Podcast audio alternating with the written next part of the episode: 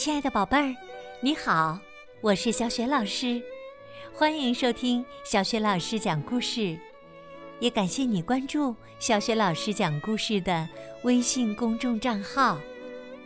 下面呢，小雪老师给你讲的绘本故事名字叫《我的魔法咒语》。这个绘本故事书选自二十一世纪出版社出版的《不一样的卡梅拉》。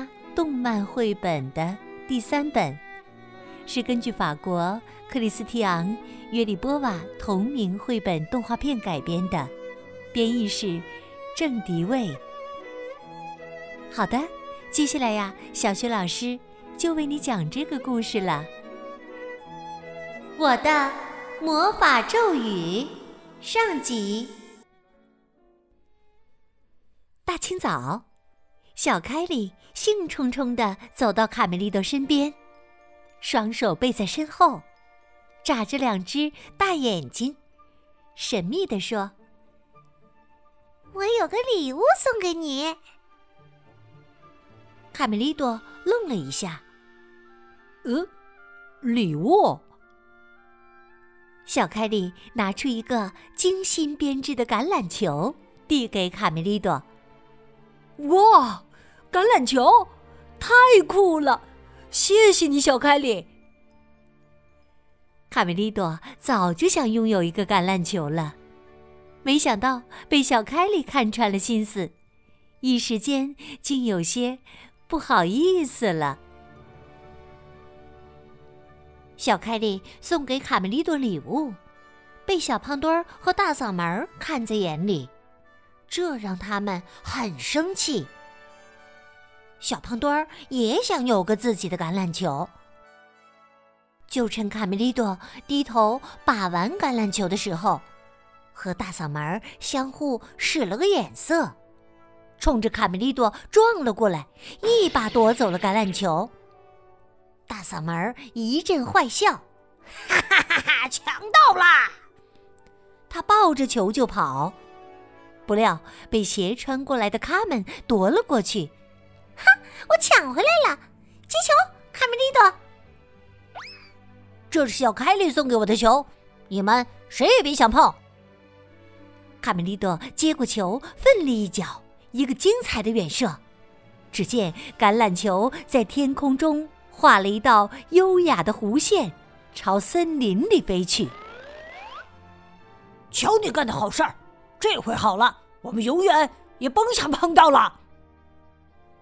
大嗓门愤愤的边说边拉着小胖墩儿朝鸡舍走去。走吧，胖墩儿，别跟这些满脑子浆糊的家伙搅和在一起。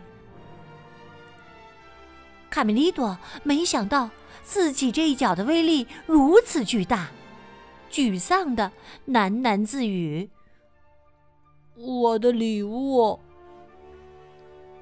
小凯莉眼看着精心编织的橄榄球一下子不见了，委屈的冲着卡梅利多说：“你的礼物怎么办呢？”他们说：“你可以和你的礼物说永别了，它已经消失在东面的黑暗森林里了。”他们。也觉得很可惜，却又很无奈。管他的，是我的错，我不能把新礼物丢在那里。哈梅利特说完，就朝黑暗森林跑去。小绵羊贝利奥一听到黑暗森林，就感到毛骨悚然。他哆哆嗦嗦的补充道。那里是不允许进入的。黑暗森林是一片繁茂的大森林，四下都是参天大榕树，枝叶繁茂。虽然是大白天，森林里却很阴暗，只有稀疏的阳光透过茂盛树叶的间隙洒落下来，静悄悄的。卡梅利多盲目的走进森林之后，心里有些后悔。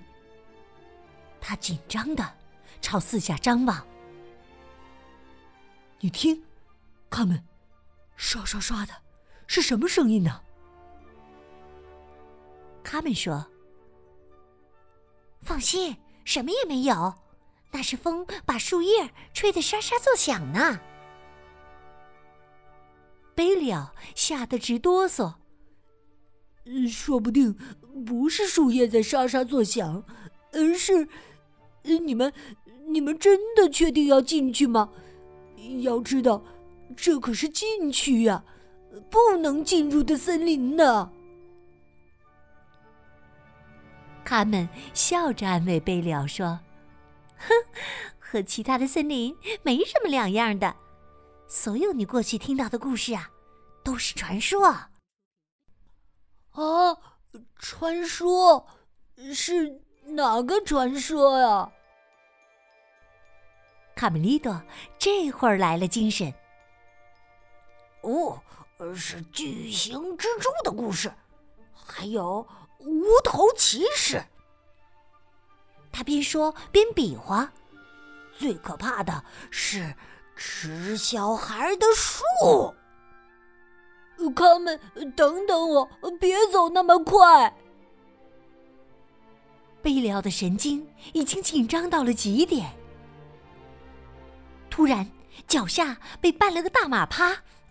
哎呦！救命啊！我听到树枝折断的声音，是吃小孩的树把我抓住了。们过来扶贝利奥时。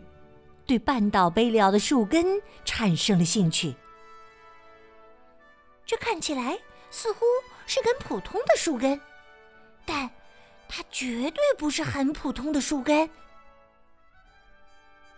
他们决定把这个突然从地面冒出来的树根拔出来，看个究竟。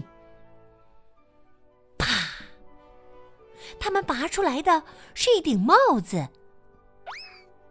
贝利奥联想起刚才卡梅利多讲到的无头骑士，心里一阵发慌。